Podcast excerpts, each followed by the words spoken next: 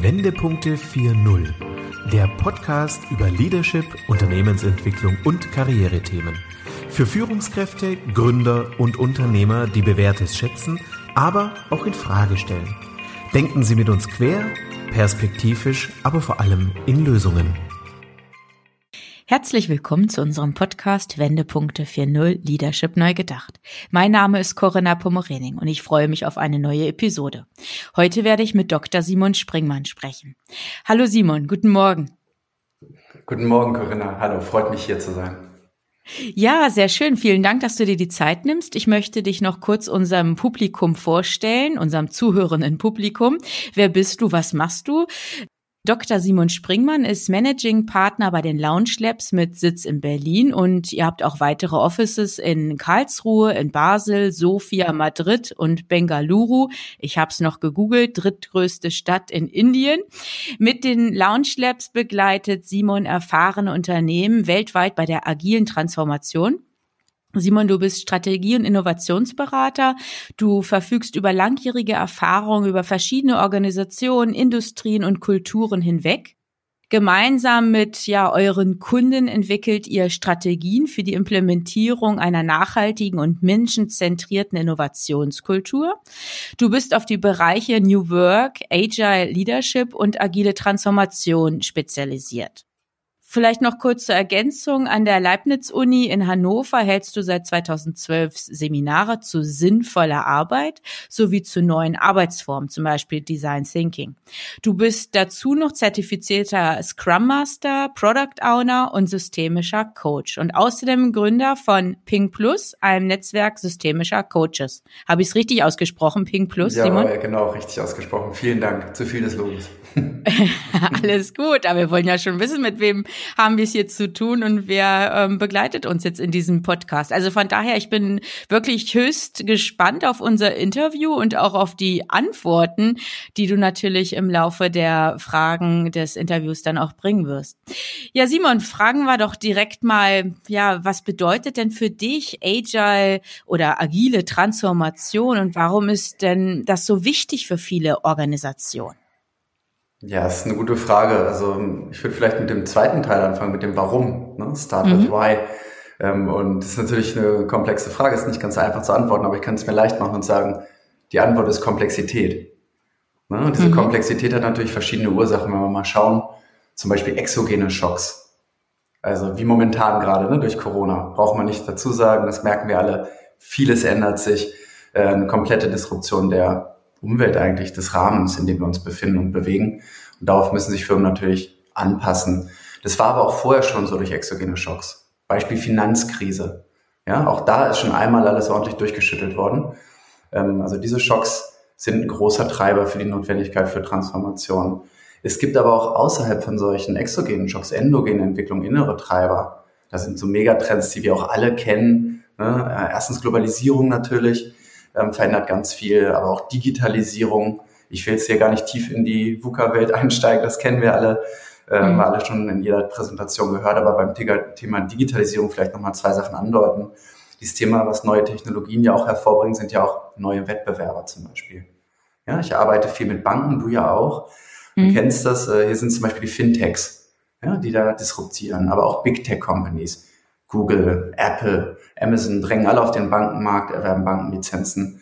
Und die disruptieren ja nicht nur Banking, sondern machen es ja ganz systematisch ähm, quer durch alle Industrien. Ne? Egal, ob du mit, mit Telcos arbeitest, wie wir das tun, oder Automotive-Bereich, Versicherungen. Also überall sind es am Ende ein paar ähnliche Namen von den Big Tech Companies.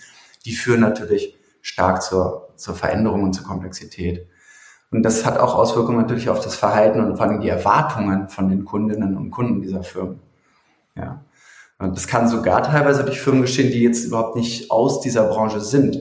Ne? Also beispielsweise, wenn ich mir eine Übernachtung irgendwie in einer anderen Stadt mal eben per App buchen kann. Oder manche Leute sogar ihre Partner, Partnerinnen mit einmal Swipe Left oder Swipe Right buchen sozusagen und aussuchen. Soll es geben. Ja, exakt. Das hat natürlich Auswirkungen darauf, was die, die nächste Generation, die jungen Menschen erwarten, wenn sie mit einer Bank zu tun haben. Also die wollen dann vielleicht nicht mehr bis 16.30 Uhr in die Bankfiliale gehen müssen und mit einem Stift physisch auf einem Blatt Papier was ausfüllen müssen, um ein Konto zu öffnen. Das äh, brechen sich die Hand. Also mhm. insofern sage ich, das alles führt natürlich zu einer größeren Unübersichtlichkeit und auch zu Wechselwirkungen und somit auch zu einer höheren Komplexität. So. Das ist das Warum, würde ich mal so grob skizzieren. Mhm. Kannst du das nachvollziehen? Siehst du das ähnlich? Ja, absolut. Also du hast ja genau auch unsere Schnittmengen eben gerade schon angesprochen. Der Finanzsektor, in dem ich ja auch tätig bin, ist ja seit Jahren unter Druck und genau dieser Handlungsdruck führt natürlich dazu, dass auch ähm, die Banken, Sparkassen oder einfach Unternehmen des äh, Finanzsektors sich natürlich auch ein Stück weit in ihren Strukturen und Prozessen auch ja neu erfinden müssen. Und da muss man natürlich dieses starre Korsett, was wir von früher kennen, ein Stück weit einfach loslassen und an vielen Stellen einfach eine größere Flexibilität dann auch ähm, herstellen. Genau, das ist im Grunde auch das Stichwort ähm, für das Was. Ne, damit sprichst du schon an, die Flexibilität. Eine Agilität, was heißt denn das eigentlich so? Das mhm. für mich, ich würde es einfach ganz einfach runterbrechen darauf, sich auf permanent ändernde Rahmenbedingungen ja, anzupassen zu können, schnell reagieren zu können. Und zwar nicht so, dass man jetzt sagt, man reagiert einmal so, und dann passt es erstmal wieder für die nächsten 10, 15 genau. Jahre, mhm. sondern sich eigentlich permanent in so einen Anpassungsprozess zu begeben. Ne? Also ständigen Abgleich und gegebenenfalls auch Anpassung, wenn es notwendig ist. Inspection and Adaption heißt das dann auf Neudeutsch. Aber das ist eigentlich so das Thema. Und zusätzlich eben diesen starken Fokus, das habe ich oben angedeutet, auf das, was die NutzerInnen jetzt und in Zukunft auch wirklich benötigen. So, ne? Ohne das geht's auch nicht. Und das ist dann schon ein echter Kulturwandel, das muss man sagen. Vor allem für viele erfahrene und große Unternehmen, mit denen wir es ja äh, oft zu tun haben. Mhm. Ja, Simon, vielleicht auch mal ein bisschen kritische Sichtweise darauf. Ähm, ich weiß nicht, wie du das auch so wahrnimmst in deinem Umfeld. Äh, mir wird auch häufig so entgegnet von Managern, naja, man kann das Thema Agilität auch vielleicht so ein bisschen kritisch einfach mal werten. Ist es nicht vielleicht ein überzogener Hype? Ähm, wird da eine neue, ich sag's jetzt mal ganz salopp, neue Sau durchs Dorf getrieben? Oder werden auch mancherorts vielleicht sogar unrealistische Ziele mit Agilität verknüpft? Wie ist da so deine Erfahrung oder auch deine Meinung zu? Ja, kann ich bis zum gewissen Grad nachvollziehen, ehrlich gesagt. Also wer das Geschäft schon, schon ein bisschen länger betreibt und du machst das ja und wir auch, wir haben ja auch schon die eine oder andere Sau, die du angedeutet hast, gesehen, die durchs Dorf getrieben wurde. Ja. Und manchmal reibt man sich dann schon die Augen. Ähm, mhm. Ich glaube, hier ist wichtig zu unterscheiden, die Werte, so die tieferen Schichten von dem, worum es bei Agilität geht, von, sagen wir mal, der Oberfläche, dem Labeling, ähm, dem Marketing. Und diese Werte von Agilität, auch da kann man natürlich wieder unterscheiden, je nach Framework, spricht man jetzt Design Thinking oder Scrum oder Kanban. Ähm, aber grundsätzlich, man findet eben immer sowas wie Transparenz, Respekt, Kundenfokus, ganz wichtig, ja, und andere Punkte. Ähm, und das ist natürlich überhaupt nicht neu. Das muss man auch mal ganz klar sagen. Also polemisch könnte man sagen, das ist alter Wein in neuen Schläuchen. Ja. ja mhm. Das ist gut vermarktet, ein gutes Label draufgepackt und verkauft sich auch gut. Aber es ist natürlich überhaupt nicht neu. Nehmen wir mal das Beispiel jetzt hier Kundenfokus, Kundenzentrierung. Ähm, ich führe da gerne meinen Uropa an. Ja, mein Urgroßvater, der war tatsächlich Bäckermeister auf einem kleinen Dorf in Niedersachsen. War der kundenzentriert? Natürlich war der kundenzentriert. Der kannte jeden seiner Kundinnen und Kunden persönlich. Das waren die Nachbarn, die Nachbarinnen, die Freunde und die Kinder, die da vor ihm ähm, auf der Straße gespielt haben, kannte er noch. Und die sind sogar zu ihm, das ist eine schöne Anekdote, immer über Weihnachten in einer Zeit wie jetzt, sind die wirklich zu ihm gekommen am 24. und haben abends ihre Weihnachtsgänse mitgebracht, die rohen sozusagen. Und er hat die in den Ofen geschoben, der noch die Restwärme hatte vom ganzen Tag Bäcker Brotbacken. Mhm. Am nächsten Tag kamen die dann gegart raus. So kundenzentriert war der, aber der kannte natürlich das Wort nicht, Kundenzentrierung oder Customer Centricity, geschweige denn. so, ja. Aber trotzdem ist es äh, also überhaupt nicht neu so zu sein. Nur muss man natürlich fairerweise sagen, heute die großen Unternehmen, die großen Konzerne mit ein paar hunderttausend Mitarbeitenden, die haben es natürlich manchmal schwerer, überhaupt noch in Kontakt zu ihren Kundinnen und Kunden zu kommen und zu treten. Und das ist auch manchmal ein bisschen vergessen worden, worum es am Ende wirklich geht, dass da nämlich ein Produkt oder ein Service rausplumpst für echte Menschen. Und zweiter Punkt, den ich gerne noch sagen würde, ist, dass diese Werte jetzt nicht neu sind, ist ja erstmal nichts Schlechtes. Das wird ja hm. manchmal auch so als, als negativ angeführt. Ich finde das im Gegenteil super. Heißt ja auch, die haben sich über lange Zeiträume bewährt. Gehalten, bewährt, genau. Genau, exakt. Ja. Und wir müssen uns quasi nur wieder erinnern, dass es hilft, so zu arbeiten und dass es was bringt. Also kurzum, an diese Werte glaube ich tatsächlich im Kern. Welches mhm. Label wir dann da draufsetzen, das ist ja ganz bestimmt auch Moden unterworfen und ist mir am Ende auch gar nicht so wichtig, ehrlich gesagt. Hm. Mir wäre es wichtig, Simon, an der Stelle vielleicht nochmal zu ergänzen. Du hast es eben auch gerade gesagt, es darf kein Label sein oder es darf nicht nur in der Oberfläche ähm, gespielt werden. Ich glaube, das ist ein ganz zentraler Punkt. Was ich nämlich teilweise auch wirklich in der Praxis wahrnehme, da wird ein Seminar vielleicht zum Thema Agilität gebucht für einzelne Führungskräfte oder Mitarbeiter, aber in den Grundstrukturen oder auch in den Werten, Stichwort Kultur, ändert sich im Unternehmen nichts. Das heißt, da gibt's immer noch Hierarchien, da gibt's immer noch ganz starke Machtsilos. Dann kann aber Agilität, so wie wir es verstehen, gar nicht wirken. Und deshalb, glaube ich, ist es ganz wichtig, dass man wirklich, so wie du es auch gesagt hast, tief tief in diese einzelnen Schichten dann auch reingeht. Genau, sehe ich ganz genauso. Und das ist ja eigentlich das, was uns umtreibt, ne? diese, diese tieferen Schichten wirklich mhm. zu verändern und eine agile Transformation auf dieser Ebene hinzubekommen. Mhm. Ja. Simon, wir haben beide gerade schon mit angerissen, agile Transformation bedeutet ja Kulturwandel ganz stark. In vielen Unternehmen muss, glaube ich, erstmal sehr viel noch verändert werden, dass es dann auch wirklich mit der Agilität ähm, funktioniert, dass die wirken kann, dass die hergestellt werden kann. Wie erhöht man denn deiner Meinung nach die Wahrscheinlichkeit, dass ein derartiger Kulturwandel dann auch letztendlich erfolgreich ist? Ja, es ist für mich auch tatsächlich die Kernfrage. Also es ist auch die Kernfrage, mit der wir uns auseinandersetzen.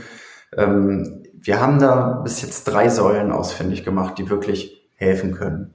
Das sind ähm, mhm. erstens Learning Labs, nennen wir das. Das sind ganz gezielte Trainings. Die sind sehr immersiv, also wo die Leute wirklich eintauchen können. Kann man ganz modul modular anpassen auf den jeweiligen Stand, wo man gerade ist. Ähm, und sind auch sehr skalierbar. Machen wir wirklich weltweit, führen wir diese Trainings und Train-the-Trainer-Modelle durch. Dabei ist immer wichtig, da geht es um Tools, ja, dass Leute Tools kennenlernen und Methoden, jawohl. Geht auch um Skills, dass sie diese Prozesse verstehen, die Frameworks, die dahinter stehen. Was ist denn ein Sprint und warum kommt das denn immer wieder? Und das hat man doch schon mal gemacht. Aber das Allerwichtigste dabei, und das sagt auch jeder, ist das Thema Mindset. Also mhm. Geisteshaltung. Ne? Was bedeutet das wirklich? Da sind wir bei dieser Ebene Werte, die wir eben angedeutet haben. Und das ist wichtig. Das ist der erste Säule. Trainings. Zweite Säule würde ich immer sagen, Training bringt nichts, wenn es ein Training bleibt, sondern wir wollen diese Trainings immer angewandt machen, direkt bezogen auf Projekte. Ja, also wo es dann wirklich um echte Lösungen geht für komplexe Probleme, wo es nicht nur darum geht, irgendwas mal zu lernen, weil man es vielleicht mal braucht, sondern direkt anzuwenden und direkt auch zu vertesten und auch zu sehen, wo funktioniert das bei uns und wo nicht. Mhm. Und die dritte Säule dann, ähm, das ist eine sehr komplizierte, die nennen wir Culture Labs. Da steckt das Wort Kultur schon drin. Da gibt's ein paar ganz handfeste Geschichten, nämlich sowas wie ähm, wirklich Kreativräume zu machen, Workspace Design. Ne? Wir kennen das alle, diese Innovationsspaces, äh, sehen wunderschön aus und ähm, machen auch gleich ein ganz anderes kreatives Gefühl. Damit hängen Möbel zusammen, also flexible Möbel auf Rollen, die sich den jeweiligen Situationen auch agil anpassen lassen. Wir haben da mittlerweile eine eigene wirklich Möbellinie gegründet mit Partnern. Hätte ich mir auch nicht träumen lassen, dass wir mal Möbelverkäufer werden. Aber schlicht und ergreifend, weil es da, weil es da nichts gab auf dem Markt, was uns befriedigt hat. Also ja. das sind so diese Geschichten, die da reinspielen. Aber auch weichere Themen in Anführungszeichen, nämlich sowas wie Kernteams zu schaffen, die diese Werte dann auch wirklich leben, weiterentwickeln, weitertragen, wirklich eine Community zu bilden und nachher ganz handfeste Sachen, nochmal Strukturen auch kommen wir vielleicht später nochmal genauer drauf, was das ist. Aber die Prozesslandschaft, die IT-Systeme etc., auch das ist wichtig. Also wenn man diese drei Säulen sich anschaut, ne, Trainings, Projekte und diese, diese Kulturlabs, ähm, ist meine, mein Dafürhalten immer, wenn man die gemeinsam bespielt und wenn man einen wichtigen Punkt noch hinzufügt, nämlich Kommunikation, dann erhöht man zumindest die Wahrscheinlichkeit für eine gelingende Transformation. Und diese Kommunikation ist natürlich auch gar nicht zu unterschätzen. Das habe ich am Anfang auch wirklich unterschätzt obwohl ich nun meinen Luhmann gelesen habe und so weiter, ähm, ist es trotzdem so, dass tatsächlich man kann die tollsten und kreativsten Sachen machen, wenn in den großen Firmen nicht genügend darüber gesprochen wird hm. und kommuniziert wird, dann kommt es quasi nicht vor. Und jetzt diese drei Säulen nochmal kurz genommen. Ne? Was ist da Kommunikation? Beim Thema Training natürlich auch Multiplikatoren. Leute, die davon berichten, die erzählen, Mensch, es ist toll, es macht Spaß, das funktioniert auch wirklich. Mhm. Beim Thema Projekte, da beweist man es dann ja quasi. Also die Kommunikation da sind ja auch Success Stories zu schreiben, neue Narrative zu bilden. Ja, und das ähm, so Leuchtturmprojekte zu schaffen, die dann zeigen, hey, das funktioniert. Und beim Thema Raum, glaube ich, brauche ich gar nicht so viel dazu zu sagen. Das muss man erleben, das Absolut. muss man spüren. Jeder, der mal in die Kirche gegangen ist, der merkt, der, der Space, der Raum, der spricht ja zu einem ohne Worte. Ja. Ja, mhm. ja, ja. Ich hatte ja die Chance, dass ich mit meiner Learning Journey vor ein paar Wochen bei euch sein durfte in Berlin. Und da haben wir es ja tatsächlich nicht nur uns angeschaut, sondern wir haben es ja auch wirklich erlebt und ausprobiert mit euren Möbeln und in diesem Raum. Es ist ja mehr als nur die Räumlichkeit an sich. Ne? Es gibt ja diesen Spirit dann einfach auch ähm, durch die Möbel oder durch das ganze Handling dann auch. Es war schon besonders. Also gab da wirklich ganz tolles Feedback von meinen Teilnehmern, Teilnehmerinnen. Vielleicht noch kurze Ergänzung. Wir hatten auch schon einen Podcast mit Dennis Evers ja. Da war ich nach Lübeck gefahren. Wir haben dort in Lübeck einen Podcast auch aufgenommen. Und jetzt muss man wissen, dass das Hanselab ja in Kooperation mit euch entstanden ist. Ne? Ihr habt ja diesen Prozess der Entwicklung des Hanselabs mit begleitet. Exakt, genau so ist das. Und ähm, der Dennis ist ja auch wirklich, also seit drei Jahren sind wir zusammen, machen das auch mit dem Herrn Dr. Brand zusammen, der das wirklich maßgeblich mit vorangetrieben hat.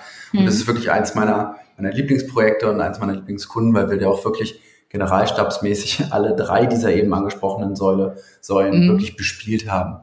Ja, und es wirklich auch auf eine nachhaltige Transformation ausgelegt war und nicht nur mal schnell ein Training oder mal eben ein Sprint. Also es ist wirklich ein Vorzeigeprojekt. Mhm, also wirklich ganzheitlich, ne? so wie wir es ja gesagt haben, so muss es eigentlich optimalerweise dann auch umgesetzt werden und nicht nur irgendwo so ein einzelnes Puzzleteil oder eine einzelne ähm, Oberfläche, die da ähm, tangiert wird, sondern wirklich fürs ganze Unternehmen, für die gesamte Organisation. Nee, toll. Also hat mich wirklich sehr beeindruckt, das auch dort in Lübeck so zu sehen und zu ja, erfahren. Mhm. Freut mich. Wir sind mittlerweile mit den, ähm, mit den Lübeckern tatsächlich auch in eine Allianz eingetreten. Das ist die Launch Labs Alliance.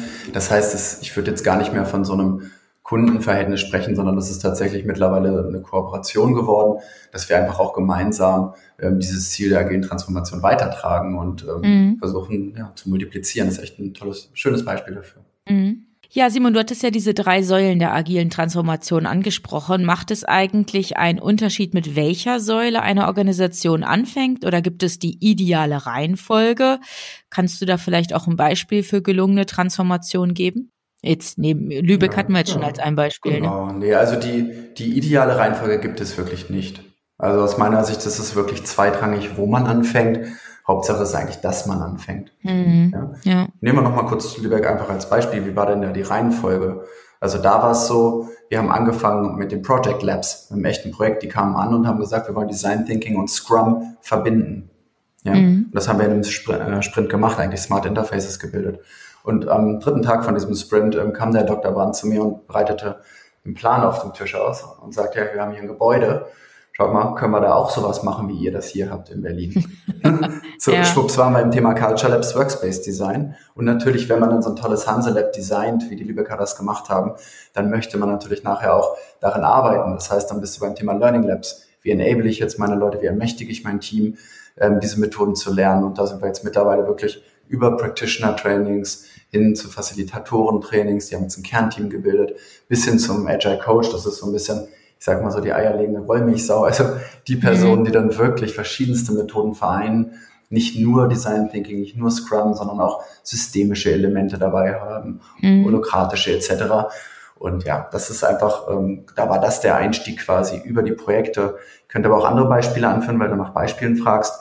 Ein großer Kunde von uns, für den wir auch weltweit im Einsatz sind, aus dem IT-Bereich, die kamen zum Beispiel am Anfang mit Learning Labs, also Trainings. Und da haben wir einfach skalierte Trainings angeboten, wirklich weltweit, Train the Trainer Module etc. Natürlich sind wir früher oder später zu dem Punkt gekommen, dass wir auch gesagt haben, na, wenn diese ausgebildeten Leute, lasst uns doch mal ein Projekt zusammen machen. Ja, haben wir auch tolle virtuelle und äh, hybride Projekte mit denen gemacht, ähm, teilweise zwischen Bengaluru, du hast es vorhin erklärt, wo das liegt, in Indien und, und Berlin angesiedelt. Ähm, und dann am Schluss natürlich auch Workspace Design. Die wollten dann auch für sich Innovation Towers etc. machen und haben uns danach gefragt, worauf müssen wir achten, wenn wir sowas machen. Weil beim Thema Raum kann man natürlich auch viel Geld versenken. Ähm, und nachher ist es gar nicht so optimal, wie man sich das vorgestellt hat. Hm. Ja. Und anderes Beispiel vielleicht noch letztes abschließend, das war aus dem Gesundheitsbereich. Das habe ich gerade jetzt im Projekt fertiggestellt. Da kam ein Kunde, das war auch ein global tätiges Unternehmen. Die wollten einfach einen Kreativraum haben. Hm. Und dann natürlich Möbel dazu, damit das auch alles funktioniert. Und natürlich stellt sich dann als nächstes die Frage, welche Art von Projekt machen wir jetzt genau dort? Wie wollen wir da jetzt arbeiten? Wie können wir selbst lernen, so zu arbeiten? Und schwupps bist du wieder bei den Project Labs und bei den Learning Labs. Ja, spannend. Vielen Dank für die Ausführung. Simon, du hattest auch das Thema Agile Mindset angesprochen und es ist ja auch in aller Munde. Wie kann man denn deiner Erfahrung und deiner Meinung nach das Mindset insbesondere der Führungskräfte in Richtung Agilität entwickeln? Ja, das ist eine spannende Frage. Da bin ich gleich auch wirklich an deiner Meinung interessiert und an deinen Erfahrungen dazu. Ja. Ich spreche mal kurz wirklich nur immer Mindset hier. Gibt natürlich eine, eine Reihe von anderen Faktoren, die, die, die wir gleich später vielleicht noch kommen können, die da mit reinspielen. Aber ich selbst mache folgende Erfahrung. Ähm, triffst du Leute aus dem Top-Management, die sagen, super, ja, will ich. Die meisten waren schon vor ein paar Jahren im Silicon Valley, haben irgendwo ähm, eine Safari gemacht, haben das aufgeschnappt, haben das auch sofort verstanden, das ist wichtig, jawohl, wollen wir. Das Gleiche gilt natürlich für die Teamebene. Macht, ist auch klar, macht Spaß so zu arbeiten, passiert was, ist effektiv das macht den meisten mehr Spaß und die sind dafür. Problem ist häufig und wo es hakelt, ist so das Thema Mittelmanagement, Teile des oberen Managements, sogenannte Lehmschicht. Ne? Das kennst du auch, wo es nicht so leicht durchgeht. Und wie kann man da jetzt rangehen? So, als erstes mal finde ich da mal ganz wichtig, ein Verständnis auch zu entwickeln. Ja, auch die Führungskräfte Kräfte sind Menschen sozusagen. Also Neues kann natürlich zum einen ein bisschen Angst machen, auch Unsicherheiten auslösen, aber es sind auch wirklich handfeste Interessen dabei, denn auch Einflussbereiche verändern sich, wenn plötzlich etwas geändert wird. Ne? Also Widerstand kann auch subjektiv durchaus rational sein. Das muss man ja. auch verstehen. Das ist, also ich habe ähm, in meiner Promotion zum Thema Macht und Organisation gearbeitet und es Mikropolitik-Ansätze, die das eben auch genau zeigen, dass es subjektiv durchaus rational ist, nicht jede Änderung mitmachen zu wollen. So. Also geht es um die Lösung. Wie komme ich da jetzt ran? Und da ist, denke ich, immer ganz stark das Thema Ermächtigung. Also erstmal Umgang mit den Methoden wirklich lernen. Ne, dass die Führungskräfte sich wirklich auch sicher darin fühlen und ähm, auch ihre Kompetenz, ihre Souveränität behalten können quasi. Da muss man reingehen ins Erleben. Ich habe es vorhin angedeutet, immersive Trainings, nicht nur irgendwie schnöde Theorie, sondern wirklich machen, ausprobieren, lernen. Und dann finde ich bei dem Thema Führungskraft das Thema Reflexion sehr wichtig. Also die Führungskräfte am Ende des Tages werden ja nicht alle die ganze Zeit agil arbeiten, sondern es geht ganz häufig darum, eigentlich zu verstehen, was ist meine Rolle als Leader oder ja. Leaderin in solchen Teams und häufig besteht das eben darin, auch ein bisschen mehr loszulassen, nicht irgendwie im Weg ja. zu stehen, die Teams nicht zu hierarchisch zu führen, etc. Ja, das sind also wichtige Themen dabei. Und das ist dann auch oft natürlich notwendig, dass es sich im echten Leben zeigt, dass es funktioniert. Also ganz handfeste Sachen, Projekte machen, die zum Erfolg bringen, zeigen, dass es der Führungskraft selbst nutzt. Und dann nochmal vielleicht auch da auf einer Metaebene die Diskussion. Also wir bauen unsere Trainings mit Führungskräften tatsächlich dann so auf, dass sehr, sehr großer Anteil ist, Reflexion, Peer Group Learning, zusammen mhm. diskutieren, also zu verstehen, dass die neuen besten Talente wahrscheinlich größtenteils nicht mehr klassisch arbeiten wollen und auch nicht mehr arbeiten werden. Ja, die sind schon ganz anders sozialisiert, schon im, im Studium etc. und die wollen nicht mehr in die klassischen Silos zurück.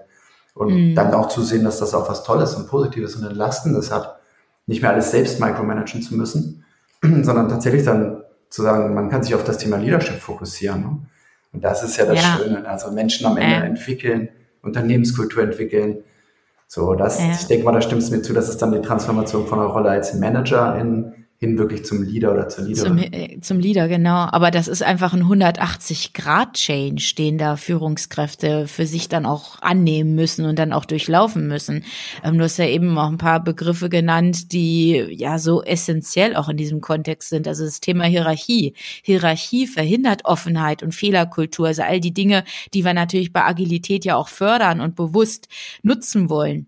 Und ich sage auch, ähm, wir brauchen Teamkultur statt ja Ich-AGs, also dieses Thema der Bereichsegoismen oder dass man als Führungskraft erstmal an sich und an sein Ressort denkt oder an sein Machtrefugium. Ja, das sind Gedanken, die passen natürlich nicht mehr in das Zeitalter von Agilität oder von dieser werteorientierten Führung, so wie wir eben gerade darüber gesprochen haben. Und ich glaube, das muss auch jeder erstmal für sich so akzeptieren, dass das wirklich ein ganz anderer Ansatz ist und ein anderes Miteinander. Ja, das ist ein ganz wichtiger Punkt, den du ansprichst. Was dabei besonders wichtig ist bei diesen Themen, sagen wir mal Hierarchie, auch Fehlerkultur beziehungsweise Lernkultur, ist äh, mit den Führungskräften darüber in einen Diskurs einzusteigen, welches Timing und welche Situationen sind dabei die entscheidenden. Also nicht generell zu sagen, Hierarchie hat gar keine Rolle mehr oder äh, Fehler zu machen ist immer richtig und gut, sondern es geht immer um die jeweilige Situation, Natürlich, das jeweilige klar. Timing. Ne? Und es gibt Situationen, wo Hierarchie ja total angebracht ist. Ne? Also beispielsweise ich habe jetzt einen Autounfall und es kommt ein Notfallteam und hilft mir, dann möchte ich nicht, dass da jetzt partizipativ rangegangen wird und eine Diskussionsrunde und Iteration und Feedbackrunde. Nein, da muss es einen ganz, ganz klaren Ablaufplan geben, eine ganz klare Hierarchie und äh, es muss zack, zack gehen. Ja, das muss ich unterscheiden Klar, als Führungskraft, du, ne, ja. so eine Situation, ja. von einer Situation, wo es eher explorativ geht, ähm, wo es eher um Kreativität geht, wo ich eben, wenn ich da so zack, zack vorgehe, ich eigentlich jedes Pflänzchen von Kreativität gleich kaputt mache. Und die mhm. meintest du natürlich auch, diese Bereiche. Ja, Logisch. Genau, mhm. naja. Ja, also von daher glaube ich, ähm, da hilft natürlich auch so ein Stück weit die Selbstreflexion, dass dann auch wirklich die Führungskräfte für sich einfach mal reflektieren, wie sind da so einfach meine Voraussetzungen als Führungskraft? Bin ich schon bereit für diesen Wandel und für diese Kulturfragen? Oder an welchen Stellen muss ich mich da auch vielleicht noch von, ja, von alten Gedanken oder von alten ähm, Geflogenheiten vielleicht auch noch lösen? Also mhm. ich glaube, das ist einfach auch so ein Punkt, damit muss es einfach beginnen, dass man wirklich bei sich selber anfängt, bevor ich dann auch einfordere, dass das Team entsprechend agil arbeitet. Ne? Also ich muss ein Stück weit auch in die, als Führungskraft meiner Meinung nach auch mit in die Vorleistung einfach gehen und auch zeigen, auch das betrifft mich. Also ich habe da auch schöne Beispiele aus verschiedenen Banken dass ein Vorstand gesagt hat, wenn wir wirklich auf Augenhöhe und partizipativ, kollaborativ miteinander arbeiten wollen, dann fangen auch wir Vorstände damit an und haben beispielsweise die großen Eckbüros, so wie man es ja kennt, ne, die großen ähm, Vorstandsbüros entsprechend zusammengelegt und hat ein Gemeinschaftsbüro mit seinem Vorstandskollegen bewusst natürlich auch, um effizient zu sein, gut in der Abstimmung. Das Thema Kommunikation stand ganz weit vorne. Aber es sollte natürlich auch ein Zeichen einfach so Richtung der Mannschaft auch gehen, dass also jetzt nicht nur das Top-Management außen vor ist, sondern ähm, genauso auch gefordert ist, den eigenen Beitrag zu leisten. Ja, absolut. Also das, da sprichst du was an, was ja wirklich auch ein ganz altes Topos wirklich ist aus der Philosophie. Führung bedeutet immer auch Selbstführung. Mhm, ja. Welche weiteren Faktoren sind denn so aus deiner Sicht neben diesem eben gerade diskutierten oder genannten Mindset erfolgsrelevant für eine gelingende Transformation, vor allem auf dem Level des Leaderships? Ja, das ist, ist spannend, finde ich, die Frage. Das ist ja nicht so, dass jetzt ausschließlich ein Mindset-Thema ist, warum die agile Transformation Widerstände erfährt. Ne? Das hatten wir am Anfang mhm. schon mal angedeutet, so nach dem Motto, äh, man muss dem Management nur erklären, wie toll das alles ist. Und wenn die das kapiert haben, dann fluppt es schon so sondern die Managerinnen und Manager sind ja nicht dümmer als die, die es ihnen irgendwie den Transformationen erklären wollen. Also scheint es ja eher was Strukturelles zu sein. Ich finde, diese Brille muss man auch aufsetzen können, die Strukturbrille. Und da möchte ich mal drei Sachen äh, highlighten. IT-Systeme zum einen, Prozesse und noch so äh, Incentivierungssysteme. Bei den IT-Systemen ganz grundsätzlich. Ne, Nochmal Bank. Ich habe mit einer, einer Klientin gesprochen, eine Bank, mehrere tausend Mitarbeiter sind das. Die haben für weniger als für die Hälfte der Mitarbeitenden Notebooks. Ist natürlich schwierig, wie es in momentaner Situation Corona, Kollaboration von zu Hause aus, schön agil von zu Hause aus, Homeoffice arbeiten. Das geht quasi gar nicht. Oder es sind keine Kameras installiert. Kann auch sein, dann geht das los. Das heißt, es gibt wirklich handfeste Ausstattungsprobleme beim Thema IT, die das quasi erschweren, so eine agile Transformation. Zweite Thema Datensicherheit, das wirst du auch hoch und runter singen können. Ne, die Leute sagen, oh, das ist toll, hier mit Trello zu arbeiten. Mural würden wir auch gerne nutzen, ganz super. Cloud geht bei uns aber nicht so einfach. Wir sind eine Bank, wir sind eine Versicherung, äh, das ist bei uns nicht erlaubt. Schon sieht's anders aus. Also wirklich diese quasi also Hemmnisse auch in den Blick mhm. zu nehmen, systematisch ist mir ein wichtiger Punkt. Prozesse ist das zweite Thema, was ich angesprochen habe. Ne, Einkaufsprozess. Jeder, der mal mit einem klassischen Einkauf zu tun hatte, weiß, da ticken die Uhren ein bisschen anders. Das geht nicht mal schnell, schnell und lass mal ausprobieren und agil und noch eine Iteration, sondern das ist eben sehr, sehr strukturiert und da gibt's auch rechtliche Absicherungen, Compliance-Themen etc. Und mhm. also das Mittelmanagement aus meiner Sicht ist eben oft eingeklemmt auch und steckt quasi mit einem Fuß noch in der alten Logik, Beispiel Incentivierungssysteme, ne? KPIs, woran werde ich gemessen, wovon hängt mein Bonus auch ab. Das ist in der alten Welt und gleichzeitig soll ich jetzt irgendwie äh, auch agil und modern und schnell werden. Und das wird so nicht hinhauen. Also das nur mal als drei Beispiele dafür, wo es jetzt nicht Mindset-Themen sind, sondern wirklich strukturelle, handfeste Themen. Hm, genau, die aber alle mit auf so eine Roadmap einfach auch gehören. In so einer, wenn man eine Bestandsaufnahme machen möchte, woran muss man arbeiten und was gehört dann natürlich mit in die Diskussion und wo müssen auch Lösungen erarbeitet werden. Also das Thema Controlling, was sind so unsere neuen Messwerte, Messgrößen, das muss ja auch mit angegangen werden. Denke ich, ist ja einfach dann auch in der Schlussfolge der korrekte Weg, das dann auch zu messen. Absolut, das sehe ich genauso. Hm. Ja, Simon, vielleicht zum Abschluss. Wir haben schon 30 Minuten miteinander diskutiert, war sehr kurzweilig. Was treibt dich denn persönlich bei dem Thema agile Transformation an? Warum erscheint es denn dir, Simon Springmann, sinnvoll? Ja, also ich persönlich habe für wirklich Sinn daraus, die Art und Weise zu verändern, wie wir zusammenarbeiten. Ja, weil Arbeitszeit ist ja wirklich auch Lebenszeit. Also wir alle verbringen wirklich einen großen Teil unserer Lebenszeit, in der wir nicht schlafen, mit Arbeiten. Und insofern ist das für mich als alter Philosoph ähm, natürlich die, die alte platonische Frage, wie wollen wir leben, ne? was mhm. Platon in der Politeia anspricht. So, und ich arbeite in meinem zweiten Leben ja auch noch mit viel Herzblut wirklich als systemischer Coach, sowohl Business als auch Life-Coaching. Also ich weiß also, wie negativer Stress, so Gefühle von Machtlosigkeit, Hilflosigkeit, was das mit Menschen macht. Ja? Und das ist halt oft wirklich bei Menschen, die auch in großen Unternehmen arbeiten, Konzernen, etc. Und da sehe ich tatsächlich das auch als äh, Präventionsmaßnahme jetzt gegen Burnout, gegen Depression, gegen Leid und diese negative Energie irgendwie.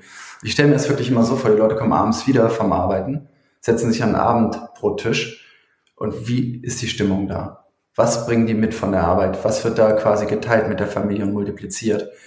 Und dem etwas gegenüberzustellen, ne, eine positive Energie zu verbreiten, dass sie bei der Arbeit mal lachen können, dass man Spaß haben darf, dass irgendwie auch Erfolge sichtbar sind und anfassbar. das zu multiplizieren, dann in die Familien, in die Gesellschaft hinein, daraus schöpfe ich persönlich Sinn. Schön. Simon, perfekter Abschluss unseres Podcast-Interviews. Vielen Dank. Simon, dann wünsche ich dir weiterhin alles Gute, viel Erfolg bei deinen Projekten, dass dir genau das gelingt, was du multiplizieren möchtest, diese wirklich positive und zukunftsgerichtete Haltung. Ja, vielen Dank für das tolle Interview. Super, ich danke dir vielmals, Corinna. Bis bald. Bis bald. Und auch an Sie, liebe Zuhörerinnen und Zuhörer, machen Sie es gut, bleiben Sie gesund und vor allem bleiben Sie zuversichtlich in diesen Tagen. Hören Sie gerne wieder rein, wenn eine neue Folge von Wendepunkte 4.0 Leadership neu gedacht auf Sie wartet. Abonnieren Sie unseren Podcast und besuchen Sie auch unsere Facebook-Gruppe.